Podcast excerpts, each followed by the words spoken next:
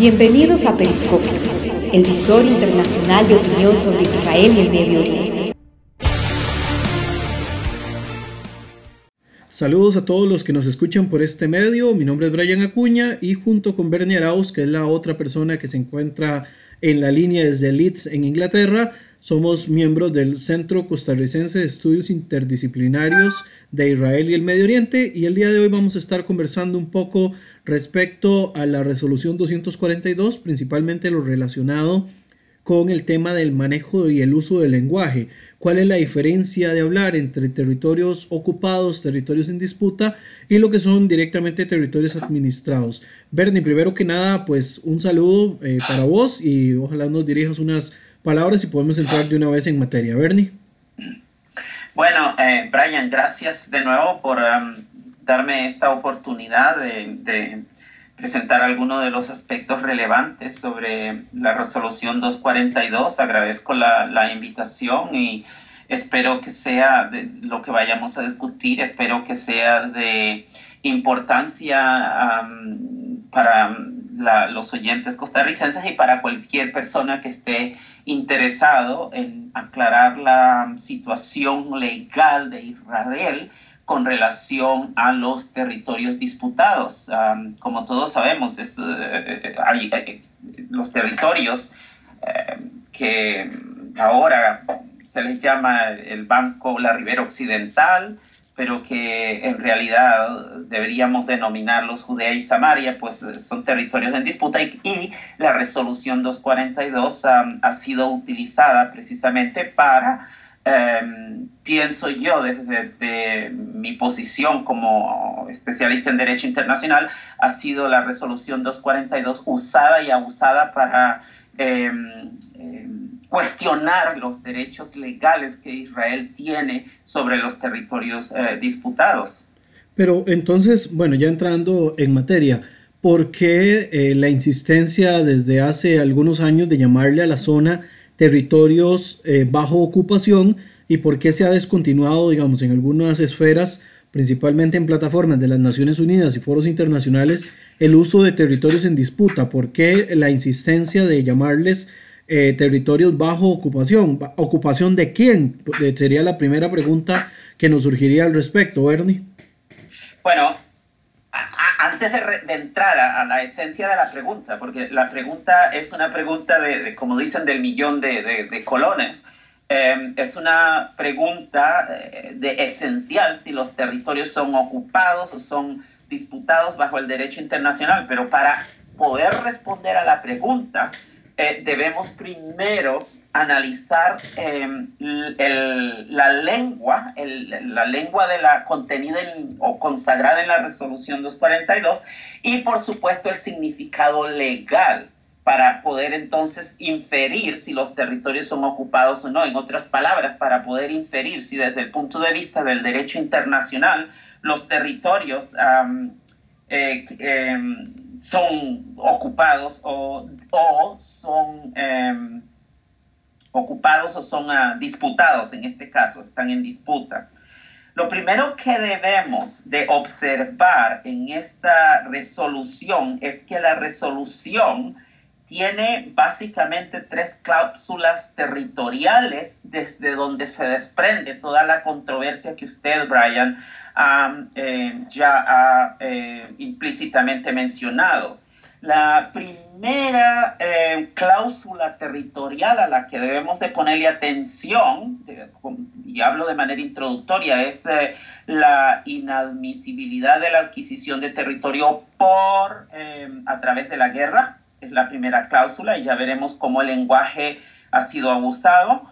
La segunda cláusula territorial a la que debemos ponerle atención es a la retirada, a la famosa cláusula de retirada de Israel, de, las Fuerzas Armadas de Israel sobre territorios ocupados. Obsérvase que digo de territorios ocupados, porque aquí hay una confusión terrible. No hablo de los territorios de los territorios ocupados. Ya veremos lo que dice el, texto original. Y por supuesto, la tercera cláusula de importancia a la que debemos poner atención es al derecho de vivir en paz dentro de fronteras eh, seguras y reconocidas, por supuesto. Esto no, no solamente para Israel, pero para los estados ah, vecinos. Pues bien, entrando en materia sobre la lengua de la resolución, lo primero que debemos observar es si la el lenguaje contenido en la resolución 242 de 1967 es un lenguaje em, eh, característico del capítulo 6 de la Carta de San Francisco o es un lenguaje característico contenido en, la, en el capítulo 7 de la, de la, del mismo instrumento. Eh, esa es la primera observación que debemos hacer. Cuando uno observa el lenguaje de la carta, podemos observar que eh, em, la resolución 242 em, es rica en expresiones como por ejemplo expresa, el Consejo de Seguridad expresa, el Consejo de Seguridad enfatiza, el Consejo de Seguridad afirma o requiere. Y estas expresiones em, son características del capítulo 6 de la Carta de San Francisco. Cuando uno analiza el contenido del mismo instrumento, uno puede observar claramente que no existen expresiones normativamente vinculantes características del capítulo 7. Con esto me refiero, por ejemplo, a em, terminología como decide, demanda, por ejemplo, em, denuncia o reclama. El Consejo de Seguridad no utiliza ninguna de estas expresiones. En esencia, en la resolución 242, y cuando uno observa el contenido se da cuenta de esto, lo que la resolución 242 em, hace es establecer o, contiene una serie de principios que deben de llegar a ser operativos a través de, la negociación entre las partes en conflicto. Em, es lo primero que debemos hacer. En la, resolución 242 no fue una decisión del Consejo de, eh, de, Seguridad, pero sino una serie de recomendaciones tomadas bajo el capítulo 6 tomando en cuenta esta situación, eh, recordemos que el artículo 25 del capítulo 5 de, la Carta de San Francisco establece que los miembros de las Naciones Unidas están de acuerdo o aceptan en llevar a cabo las decisiones del Consejo de Seguridad de acuerdo con, el presente, con la presente carta. Obsérvese que el artículo dice, la disposición habla de decisiones, no habla de recomendaciones. La resolución 242 no cae dentro del perímetro de implementación o dentro del contenido o la conceptualización del artículo 25 de la Carta de San Francisco. Entonces, como podemos ver, la, resolución realmente es una de carácter recomendaciones, no es de carácter vinculatorio. Eh, como las decisiones tomadas por el Consejo de Seguridad son normativamente vinculantes y la resolución 242 es una resolución tomada bajo el capítulo 6, entonces no podemos decir que bajo desde la perspectiva del derecho internacional categóricamente Israel está em, infringiendo una serie de obligaciones, porque solamente las obligaciones legales pueden ser infringidas, pero no las eh, resoluciones. Entonces, estas uh, cuestiones. La otra cuestión que debemos ponerle de, debemos observar, es que en el texto original que fue aprobado en la lengua inglesa, fue de discutido en la lengua inglesa, no en la lengua francesa, que es el otro idioma eh, oficial de, la ONU, de, como se dice, la lengua de trabajo. Em, en el texto original hay una palabra clave con respecto a la retirada de, a la, cláusula territorial de, la retirada de territorios, y es que dice que Israel debería de retirar en el texto original should, En inglés la expresión es should, debería, no dice must, pero dice debería eh, retirar eh, las uh, Fuerzas Armadas de territorios ocupados. La, el lenguaje original del texto en inglés no habla de retirada de todos los territorios, ni habla de los territorios. Entonces, eh, claramente el, artículo definido ha sido dejado por fuera. Es una lengua defectiva lo que tenemos esencialmente así en, en, la resolución 242 y de carácter eh, prospectivo. Y en alguna parte dentro de la resolución se establece, se establece perdón, cuáles son directamente los territorios que se consideran ocupados, o sea, que tengan ese carácter de ocupación, ¿verdad? Porque hay que hacer un señalamiento lo que, lo que son eh, territorios ocupados que tiene que haber una soberanía anterior. Entonces, ¿cuáles son los territorios o cuáles interpretan que son estos territorios que realmente pasarían al estatuto de ocupados? La resolución 242 no identifica territorio alguno, que no, habla de territorios ocupados. Eh, habla de territorios ocupados, pero no identifica qué territorios deben, eh, son ocupados. No, identifica.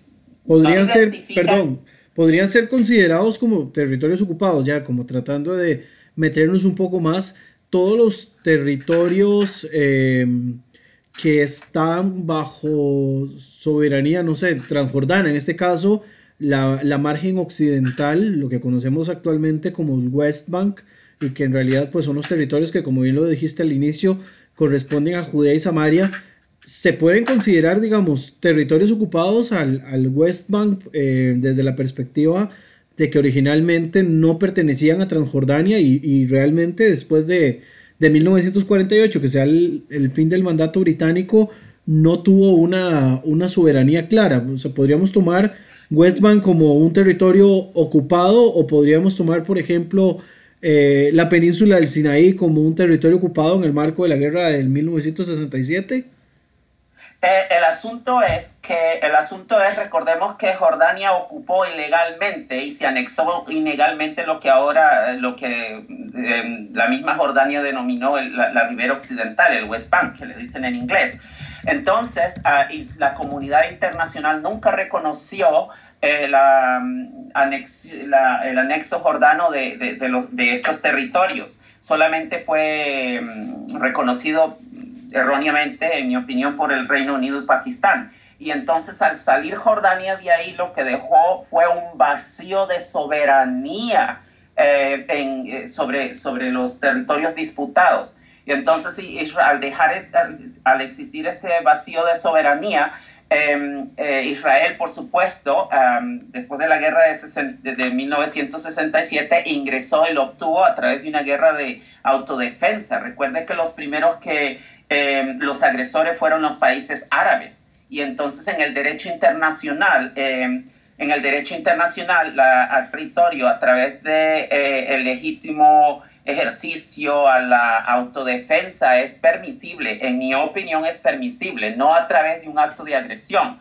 Ahora, lo que hace es que la, confusión de esta idea de territorios ocupados eh, se introduce con esta resolución eh, en donde dice que Israel debe de abandonar territorios ocupados. Ahora, el problema es que la resolución no identifica qué cantidad de territorios deben de de ser ocupados. No existe una cláusula de inmediatez, por lo tanto no dice cuándo Israel debe ser eh, abandonar sus territorios. Curiosamente, eh, dice que, eh, y esto porque el Consejo de Seguridad sabe que Israel fue el atacado y que los países árabes fueron los transgresores del derecho internacional. Entonces, no se le puede pedir a la víctima el abandono inmediato del territorio hasta que no se cumplan en el derecho internacional una serie de acciones que, em, que entre ellas la seguridad del Estado víctima. Ahora, el asunto es que en el derecho internacional existe una diferencia entre ocupación y adquisición de territorio por tierra. Adquisición de territorio, eh, por guerra, perdón, adquisición de territorio a través de la guerra implica modificación del título, implica, implica modificación de título de la tierra em, a, la que uno ha, ha ingresado producto de la, de la guerra. Mientras que la ocupación no cambia el título. Y entonces precisamente eso fue lo que el Consejo de Seguridad hizo. De hecho, una posible interpretación que se le podía dar a esta cláusula territorial es que eh, cuando el Consejo de Seguridad habla de ocupación, se refiere a la ocupación jordana previo a 1967. Podría interpretarse de esta manera. Pero la ocupación, recuerde que la adquisición, adquisición de territorio, la, cláusula territorial, en este caso aparece en el preámbulo de la resolución y el preámbulo es de carácter declaratorio en este caso y el preámbulo no controla el contenido o, el, cuerpo operativo de la resolución. Es todo lo contrario, el cuerpo operativo de la resolución es el que controla eh, el preámbulo. Pero también, perdón, la resolución 242 queda un tanto ambigua cuando uno lee también que dice regresar hasta fronteras anteriores al, al conflicto, o sea, antes de 1967. Y lo que existe antes de 1967 bueno, no, soy, no estoy muy seguro, tal vez ahí me puedes corregir, pero no son fronteras, son líneas de armisticio. ¿Hasta qué punto una, una línea de armisticio es una frontera? No, en la resolución 242 no establece fronteras, porque eso debe ser eh, dejado para futuras negociaciones de acuerdo con los términos de la resolución. Eh, no se le puede obligar a Israel que regrese a la situación anterior, a 1967, porque recuerde que uno de los requisitos de la resolución es eh, vivir en, paz y en seguridad. Y la configuración geoestratégica de Israel demanda ciertas condiciones que solamente pueden ser, que deben, eh, que deben ser garantizadas a través del proceso de, negociación. Entonces, la resolución no endorsa, no apoya fronteras territoriales de ninguna manera. Las leyes de, las um, líneas de armisticio son simplemente líneas de armisticio, no fronteras, em, a menos que las partes en conflictos se sienten y lleguen a un acuerdo mutuo para eh, establecer em, estas um, demarcaciones territoriales y que a través de mutuamente se estén de acuerdo. Es una de las, pero la resolución 242 no, no, no endorsa, no aclara, no dice nada de esto. ¿En qué, ¿En qué condición entran, digamos, los territorios de los altos del Golán y la península del Sinaí en esto? Eso sí podrían ser considerados, bueno, en el propio caso de, Jerusalén como un todo. En este caso, ¿esos sí podrían ser considerados territorios ocupados? En las las alturas del Golán, las eh, el Sinaí, en este caso no puede ser, eh, bueno, Israel se desenganchó de la península del Sinaí por... Em, em, por los acuerdos de paz con Egipto del 79 al 82. Correcto. pero en su momento el tema de territorios ocupados será más bien que la consideración era respecto a estos territorios que pertenecían a otra soberanía, porque seguimos, digamos, sobre la misma línea. Eh, para que exista una ocupación, tiene que haber una soberanía previa. Entonces. Pero no, no existía soberanía previa en, 1967 porque la, la, eh, la, la, Nexus Jordania, por ejemplo, de lo que es ahora eh, Judea y Samaria, nunca fue reconocida por la, eh, por la comunidad internacional. En el caso de las alturas del Golán, fueron, se, se, establece que o se ha aceptado que, que eran parte o son parte Siria, entonces tampoco son reconocidas. Pero hay, hay, un problema serio además de esto aquí, que se debe ser interpretado en términos de, este, de esta noción de territorios um, ocupados, que en mi opinión, ahí son, eh, es un problema que, que, la resolución introdujo, y es eh, la, la doctrina de la utiposidetis juris, que de acuerdo con la doctrina de la utiposidetis juris, los territorios que la misma resolución llama ocupados, eh, realmente no son territorios ocupados porque tenemos que recordar los límites del mandato em, británico para Palestina y cuáles eran los lineamientos. Entonces, en el momento de la independencia de Israel, realmente todos estos territorios debieron haber sido parte de lo que de, de Israel pero, ¿sabe? E, esto fue tirado por la borda y, al, pueblo judío se le dio menos territorio en, este, en ese entonces. Pero realmente, como repito, em, la, el concepto de adquisición implica cambio eh, de título legal sobre eh, la tierra, em, pero en este caso el concepto de ocupación bajo el derecho internacional no, no implica cambio. Presumiblemente porque el, la potencia ocupante en algún momento dado debe de, em, debe de retirar sus fuerzas armadas. Em, ahora, la resolución 242 tampoco dice cuándo. La resolución 42 no dice todo el territorio. No define cuáles son los territorios no define quién es el soberano de los territorios, em, em, no define nada, no establece fronteras territoriales. Entonces, mientras esto, porque la resolución no establece esto, es posible interpretar que Israel tiene derechos legales, los derechos legales de, eh, eh, eh, de, establecerse en, en Judea y Samaria, y tampoco porque la resolución 242 no prohíbe a Israel em, no reclamar eh, eh, la región en disputa, entonces Israel perfectamente puede, puede decir que está en todo su derecho de, de, permanecer en estos territorios. algo también importante que debemos decir aquí em, con referente a todo esto que estamos diciendo es que em, la resolución tampoco especifica que personas que se han asentado en los territorios disputados deben de abandonar el territorio. Nada de esto dice. No habla de que la tierra es palestina, no, dice, no habla de derechos palestinos. No se habla de derechos palestinos antes de 1967. Esto es un nuevo concepto que ha aparecido posterior a la guerra de 1967. Ahí me, ahí me llegarían entonces dos preguntas nuevas. Bueno, la primera, que es a la que quiero darle énfasis en estos momentos, es a partir de qué momento, además de la resolución 242, que podríamos decir que es una base para resoluciones posteriores, es que se insiste en llamar a los territorios como territorios ocupados y cuál es, digamos, la, la condición legal bajo las cuales deberíamos llamarlos. Eso sería la primera pregunta.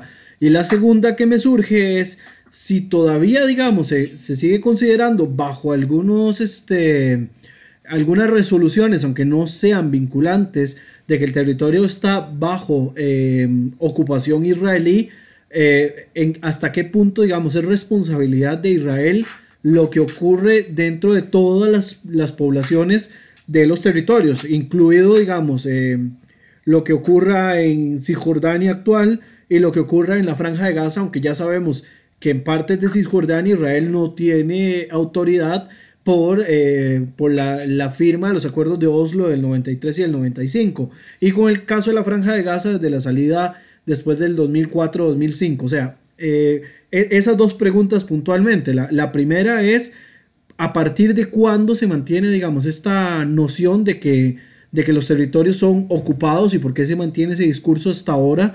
Y, bueno, obviamente tu perspectiva desde el, desde el punto de vista de derecho internacional y el segundo es de quién es la responsabilidad de lo que ocurre dentro de los, de los territorios. Directamente es una eh, responsabilidad de los que se denominan ahora como palestinos, digamos ya con ese concepto arraigado a esta población, o si todavía pesa sobre Israel la responsabilidad de lo que ocurra con estas poblaciones, Bernie.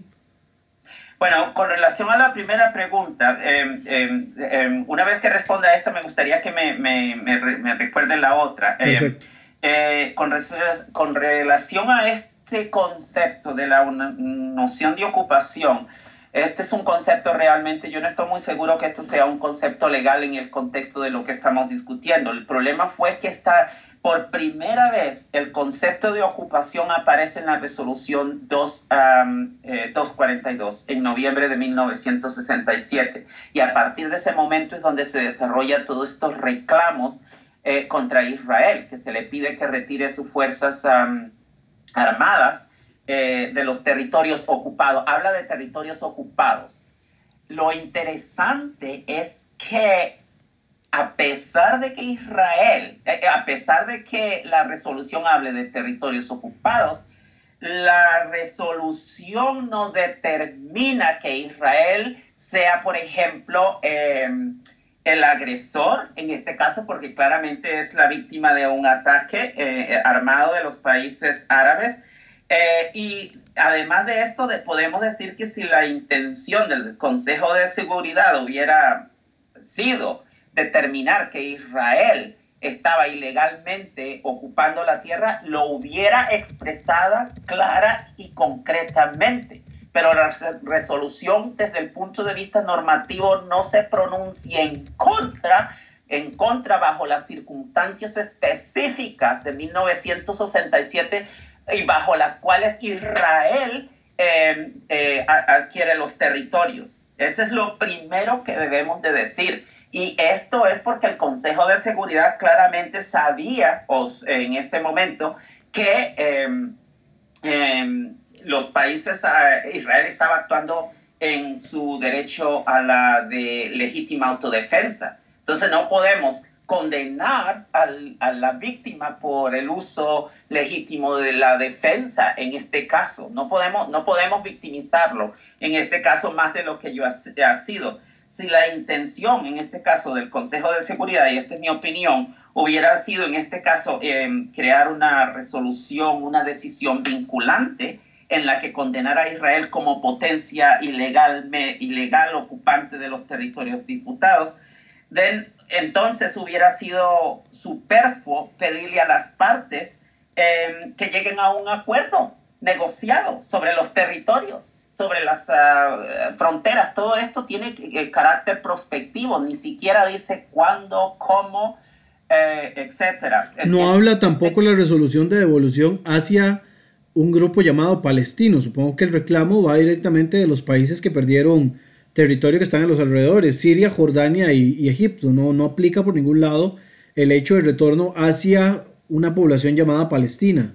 No existe en la resolución, no menciona del todo la idea de eh, la idea o el término palestino, territorios palestinos, no dice que los territorios son palestinos, no dice nada de los palestinos, absolutamente nada de los palestinos. Entonces esta, esta situación es una cuestión eh, posterior a, 1967 y es un reclamo político, diría yo, desde el punto de vista legal, no, no viendo los términos de la resolución, no existe fundamento legal. Los palestinos, es que no se menciona del todo, este territorio estaba en manos de Jordania ilegalmente y mientras estaba en manos de Jordania tampoco la palabra Palestina surgía, ni tampoco en ningún momento los palestinos eh, reclamaban territorios, eh, el territorio ocupado frente a Jordania. Esta es una nueva, yo, me atrevería a decir aquí que es una nueva eh, invención creada utilizando políticamente la resolución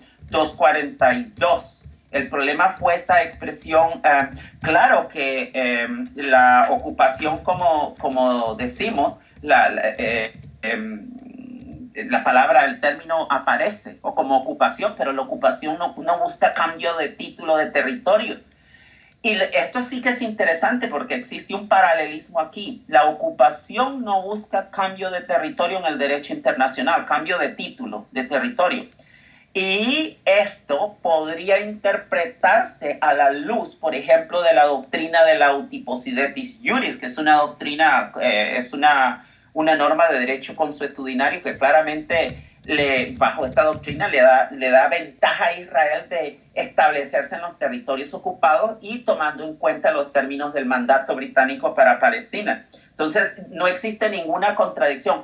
Desde el punto de vista de la resolución 242, no se establece ningún derecho para los palestinos. No dice que los palestinos son los dueños de la tierra, no dice que los palestinos, no dicen nada. Ahora, lo interesante es que este concepto, esto me lleva al concepto de autodeterminación, por ejemplo, que es una noción bastante, un poco ambigua en el derecho internacional, porque los palestinos reclaman el derecho a la autodeterminación, por ejemplo.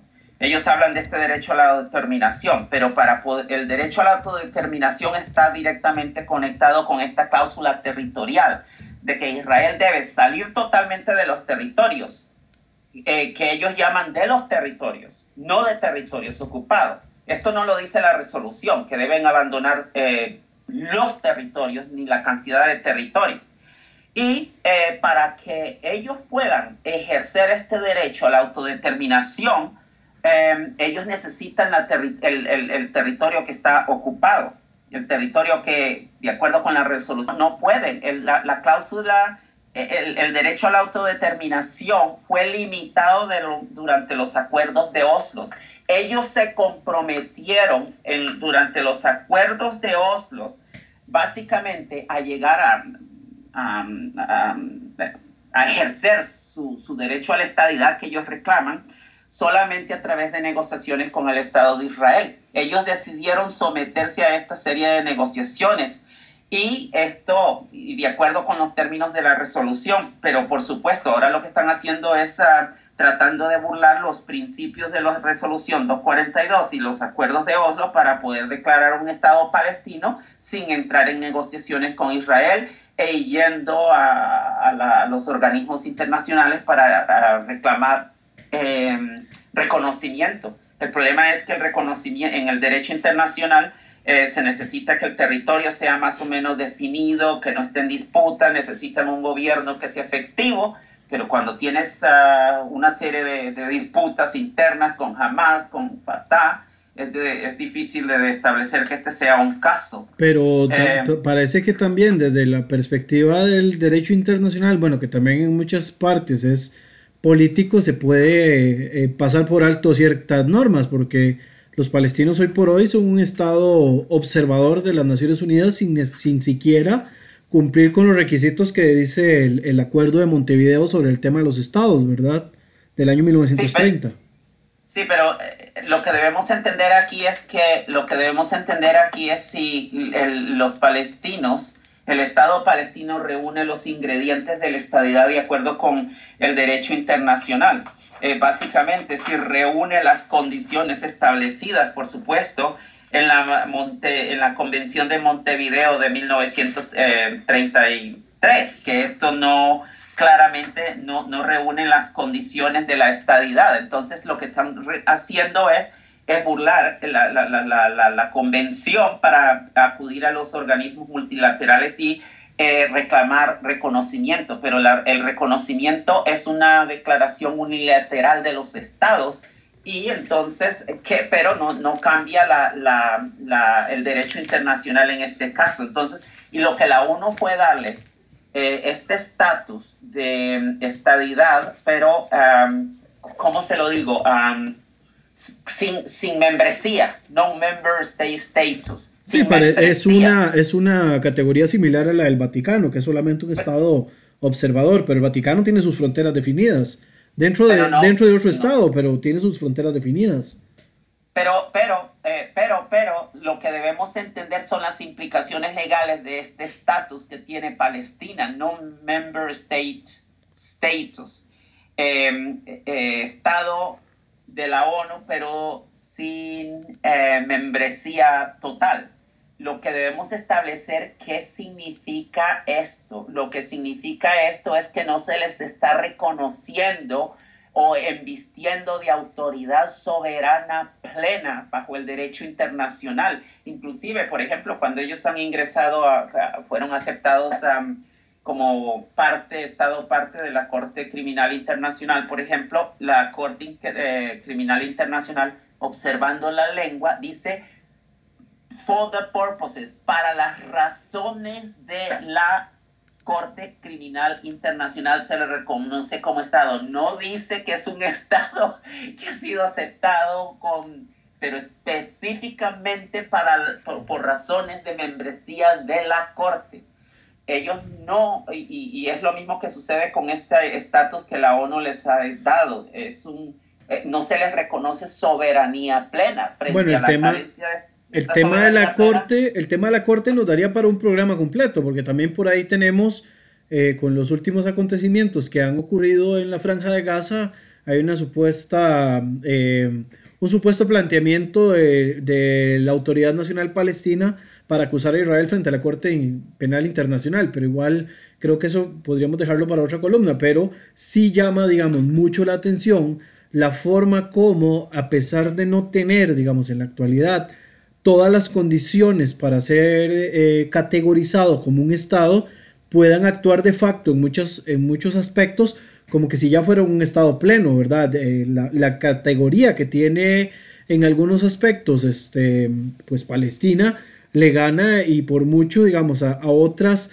condiciones de estatidad como lo tiene Taiwán, por ejemplo, aunque Taiwán obviamente ya conocemos cuáles son los efectos, pero este, eh, Palestina logra, digamos, en su característica tan particular, tener muchas más ventajas que otros estados en una condición eh, similar y con mucho más tiempo, digamos, de tener más delimitados esos aspectos. Yo no sé si, si me entiendes el, el, punto.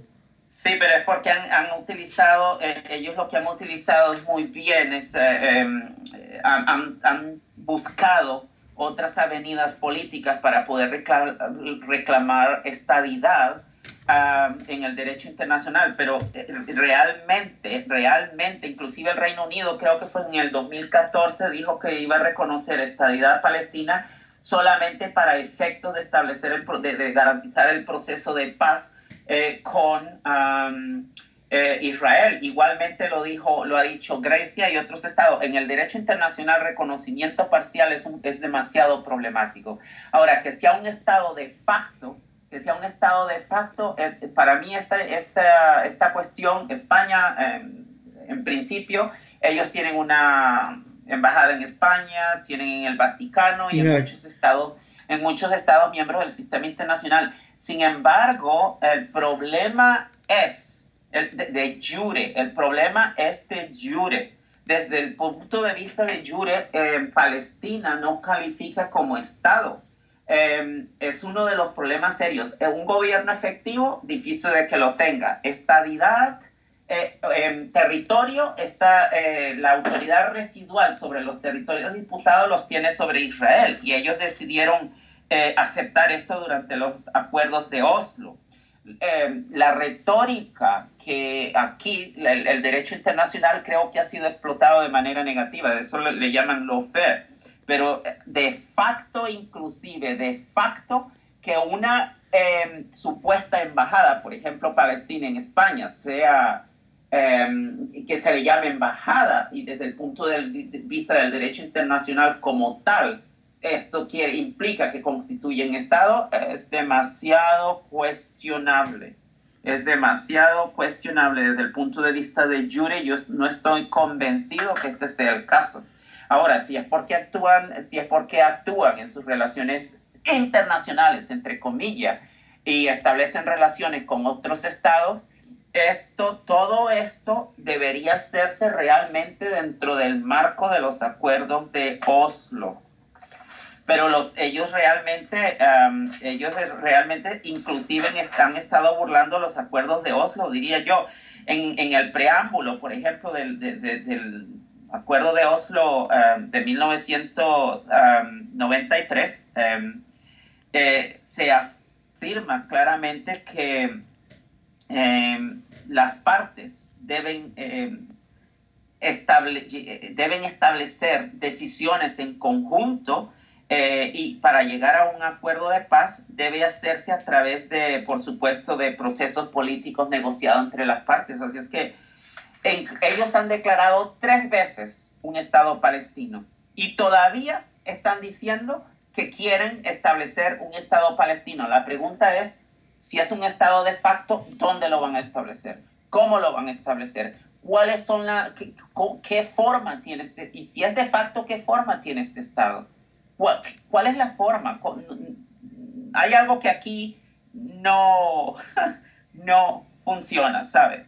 Y además de esto, esto se brinca también la legalidad establecida por la resolución 242, que como he dicho, no establece derechos palestinos sobre los territorios ocupados. En ningún momento, ni tampoco existe un documento internacional legal internacional que diga que la tierra pertenece a los palestinos. Si este documento existe, yo quisiera leerlo claramente y que deletree perfectamente este derecho palestino sobre la tierra. Y la última pregunta, bueno, que fue la que me, me pediste que te la recordara. Entonces, ¿sobre quién pesa en la actualidad la responsabilidad de los ciudadanos que habitan en dichos territorios si no hay, digamos, una soberanía como tal, digamos, de los palestinos?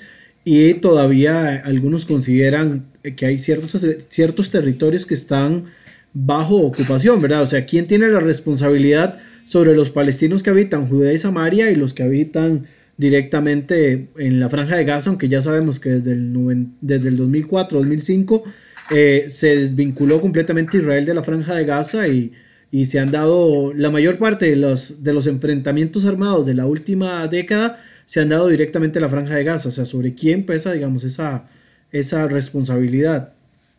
Sí, eh, para, para, responder a la pregunta, antes de responder a la pregunta, debo decirle algo que se me había olvidado, es que tampoco la, los acuerdos de Oslo no, no designan derechos jurisdiccionales de, los palestinos sobre Jerusalén y todos los, territorios, los territorios ah, disputados o, o, todo esto.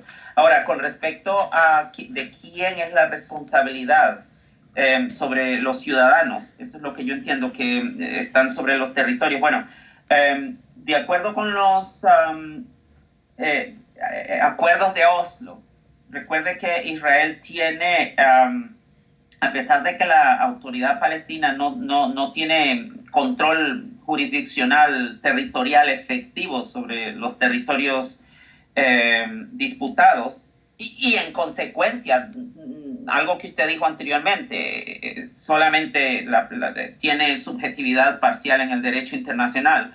Em, la autoridad residual de los territorios, diría yo, recae sobre, sobre Israel en gran medida. Eh, habiendo dicho esto, recuerde que los palestinos han asumido responsabilidad eh, por, em, sobre algunas de las áreas eh, por ejemplo, el área de, no recuerdo cuál, exactamente cuáles son las áreas, pero están divididas, área A, B, C. muchas de estas áreas están directamente, eh, los palestinos están, las controlan directamente, pero la, la, autoridad residual como tal sobre la seguridad en general eh, recae sobre, en este caso, sobre Israel. Y muchas de las decisiones que los palestinos deben de tomar deben de hacerlo en conjunto con Israel, en todo caso, hasta que los términos de la resolución 242 no hayan sido acordados. Un acuerdo de paz, negociaciones, etcétera, etcétera. Okay. No, sé si esto, no sé si esto responde a su pregunta, pero...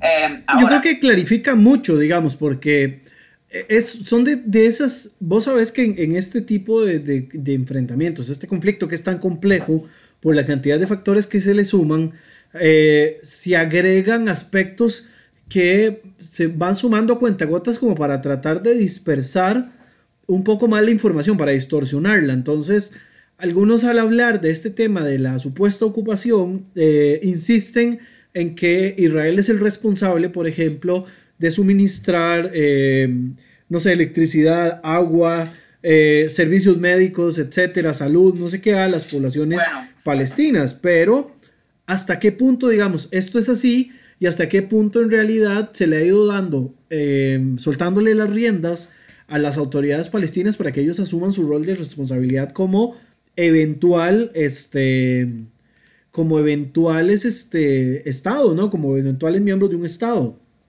Eh, yo diría que esto, esto está, no está muy claro. Yo diría que esto no está muy claro porque recuerde que en principio jamás es el que está en control en la franja de grasa.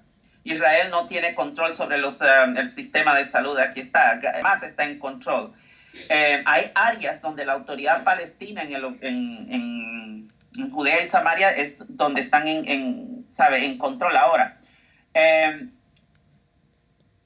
yo no estoy muy convencido que es la responsabilidad completa de Israel em, de suministrar todo eh, lo que en principio o teóricamente la autoridad palestina necesita para poder sobrevivir y establecerse plenamente como Estado. Esto es algo que ya ellos deberían desde el punto de vista de facto eh, estar demostrando si ellos piensan eh, reclamar estabilidad eh, completa.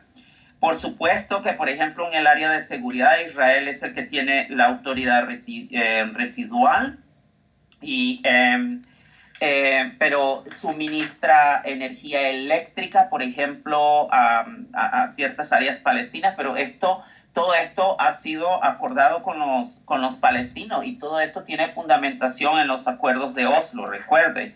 Eh, pero um, hay, hay, por ejemplo, la franja de Gaza. Israel se desenganchó en el 2005 y yo no veo cómo Israel sea el responsable de esta situación. Ah, Sabes, es una cuestión negociada, ah, pero ¿sabes? A través de la negociación se han establecido ciertas responsabilidades, pero desde el punto de vista soberano desde el punto de vista del derecho internacional, yo dudo que esto sea responsabilidad de, de Israel.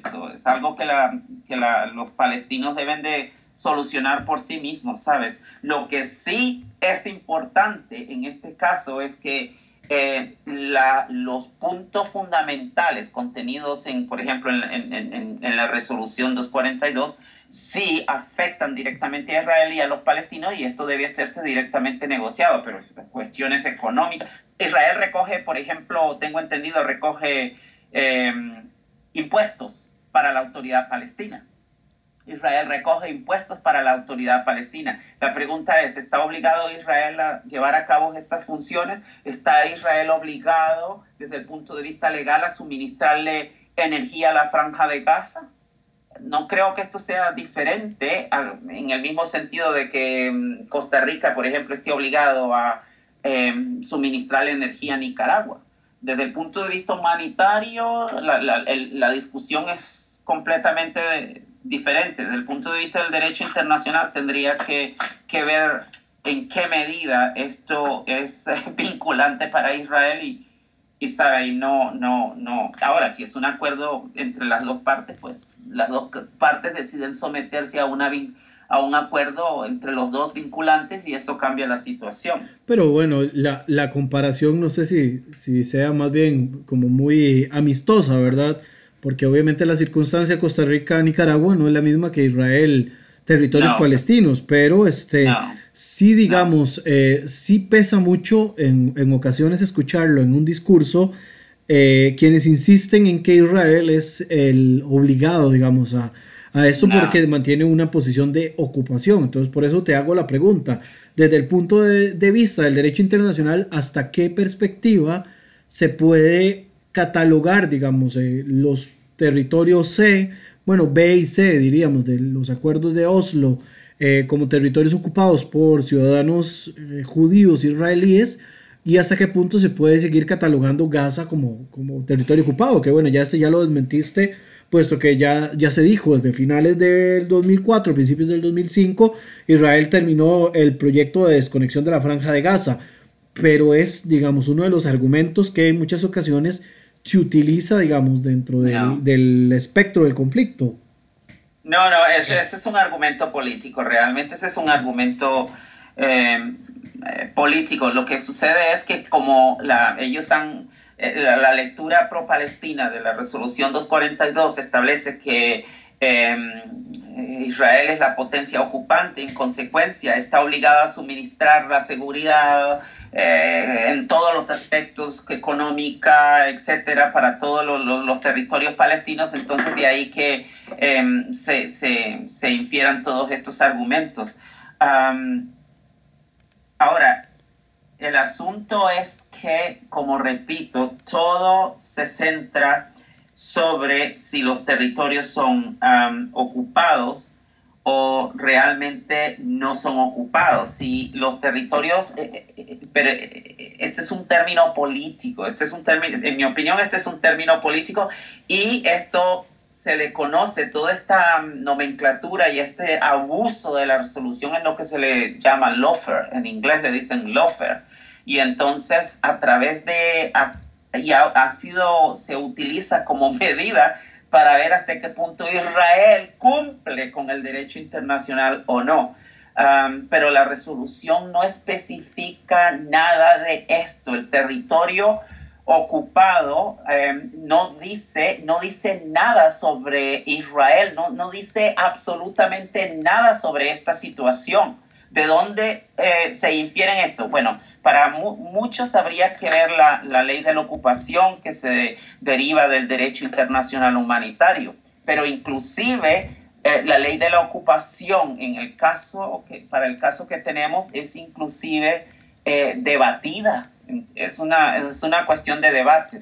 Desde el punto de vista humanitario, Israel tiene, por supuesto, como cualquier otro Estado, de, pues, morales, eh, moralmente puede ayudar a aliviar la situación, pero desde el punto de vista legal, que eh, tenga la responsabilidad, después de todos los palestinos están reclamando, este es nuestro territorio, tenemos una nación, sabe, no estoy muy convencido que, este sea el caso. Ahora, sí, la, ahora, sí caería como responsabilidad total de Israel la, eh, la, la manutención de estos territorios si ya existiera, por supuesto, una aclaración que diga, contundente, que diga, bueno, es que los territorios ah, ya los palestinos no lo reclaman y toda esta tierra es, ahora israelí. Pues desde el punto de vista del derecho internacional, en este caso habría que decir que Israel tiene responsabilidad total. Pero mientras la palabra disputa exista y no la de ocupación, esto es una cuestión de, eh, de controversia. Mm, Saben, los, la lectura pro-palestina dice Israel tiene responsabilidad como eh, potencia ocupante. No estoy convencido. Eh, son, ¿sabe? son territorios disputados y hay que aclarar más la situación. Pero nada de esto se establece en los acuerdos de Oslo, ni nada de esto se establece en la resolución 242. Cuando uno mira el contenido sustantivo de los documentos legales, nada de esto se establece. Sí, creo que nos va a dar, digamos, como para seguirlo conversando, porque el tema del el uso, el abuso del lenguaje, pues está a la orden del día en el conflicto. Entonces, creo que nos va a dar como para poder hablar en un siguiente podcast eh, al respecto o poder ampliar un poco más algunos conceptos que creo que son más lingüísticos, pero que también asocian mucho el tema del derecho internacional y plantearlos eh, con relación, digamos, directamente al, al tema, eh, pues, conflicto, ¿verdad, Bernie? Sí, pero el, el, lenguaje correcto, yo estoy completamente de acuerdo en lo que usted dice. Lo, lo que sí tenemos que ponerle atención es, es, que el aspecto lingüístico afecta la legalidad y significado legal de, de, de los, de los instrumentos. Entonces, eh, el aspecto lingüístico es demasiado importante. Y, hay que ponerle atención, pero como repito, el, el, asunto de la ocupación, quiero, quiero, quiero enfatizar esto, el asunto de la ocupación solamente aparece a partir de 1967 con esta resolución, a como dije anteriormente.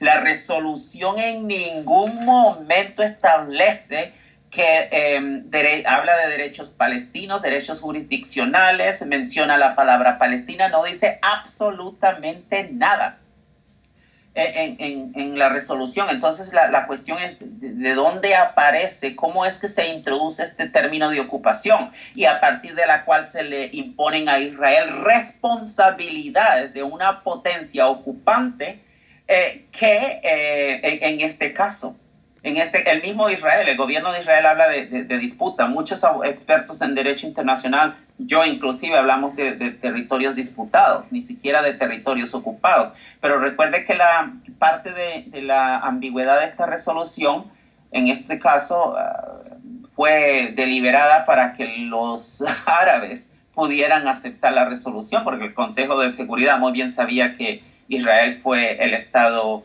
eh, agredido y que lo que llevó a cabo fue una guerra de autodefensa.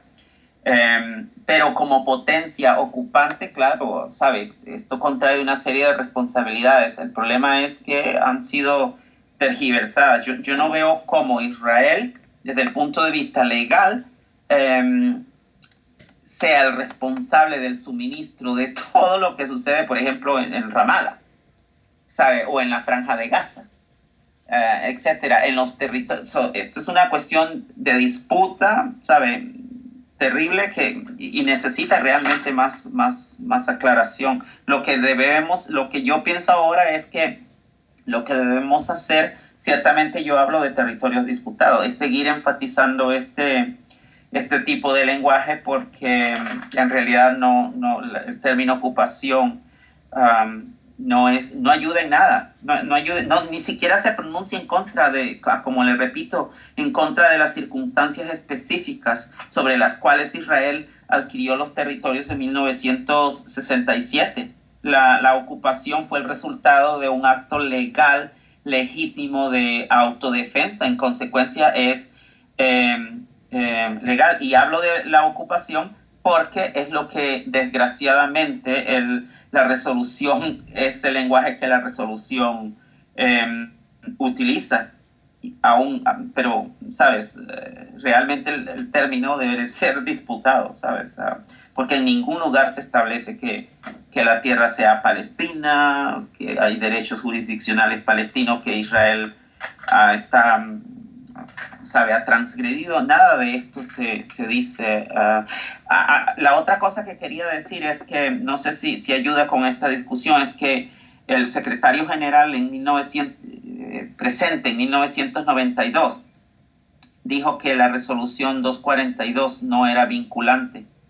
Claramente dijo que la resolución no era vinculante porque no estaba basada en el capítulo 7. Como puede ver, si desde, desde que si, si la resolución no es vinculante, entonces desde aquí podemos proyectar inclusive responsabilidades de Israel o no responsabilidades de Israel en, por haber adquirido los territorios de 1900, ah, en 1967. todo está eh, interconectado. Vamos entonces a tener que ampliarlo en un nuevo podcast, a ver hasta qué punto el, tema del lenguaje es lo que actualmente nos tiene tergiversado el, el, conflicto. Bueno, aparte obviamente de la cantidad de pasiones que genera el conflicto y que obviamente hace más este, complejo poder llegar a un panorama más transparente. Bernie, por ahora creo que vamos a dejarlo hasta acá, agradecido con tu tiempo y esperando por supuesto una próxima edición, seguir ampliando un poco más desde la perspectiva del derecho internacional todo lo que está ocurriendo con respecto al conflicto entre israelíes y palestinos. Bernie. Muchas gracias y espero que... Es que lo que sí quiero decir antes de concluir es que hay, muchos aspectos que necesitan ser aclarados um, aún más de lo que hemos conversado ahora, porque todo está tan interconectado. Por ejemplo, podemos hacer todo un podcast sobre la cláusula de la retirada territorial. Eso es, qué significa, cuál es, eh, qué quiere decir específicamente el lenguaje, cómo la, la, interpretamos a la luz de lo que sucedió en 1967, etcétera, cómo se interactúa con este concepto de la ocupación. Hay tanto que decir que realmente lo que necesitamos es Como, eh, tomar un punto específico de cada eh, documento legal y explotarlo. Así lo haremos entonces en el próximo podcast, lo dejamos de una vez en el compromiso de la siguiente edición. Eh, agradecido, bueno, mi nombre es Brian Acuña y junto con Bernie Arauz, que nos escucha y nos habla desde Leeds en Inglaterra, somos parte del Centro Costarricense de Estudios Interdisciplinarios sobre Israel y el Medio Oriente. Muy agradecidos con ustedes y nos escuchamos en una próxima edición de este eh, trabajo que estamos realizando en conjunto en una, eh, pues una labor académica abiertamente y escuchamos y, recibimos también sus sugerencias.